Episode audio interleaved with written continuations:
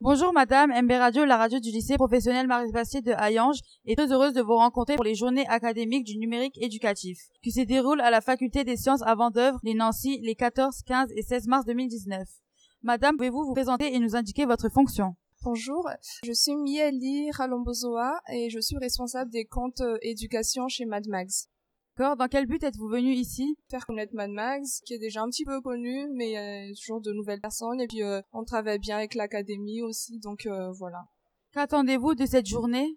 Qu'on attend, c'est de rencontrer de nouvelles personnes, de faire connaître davantage, faire tester euh, notre outil aussi, qui est un outil de création de journaux scolaires euh, sympa.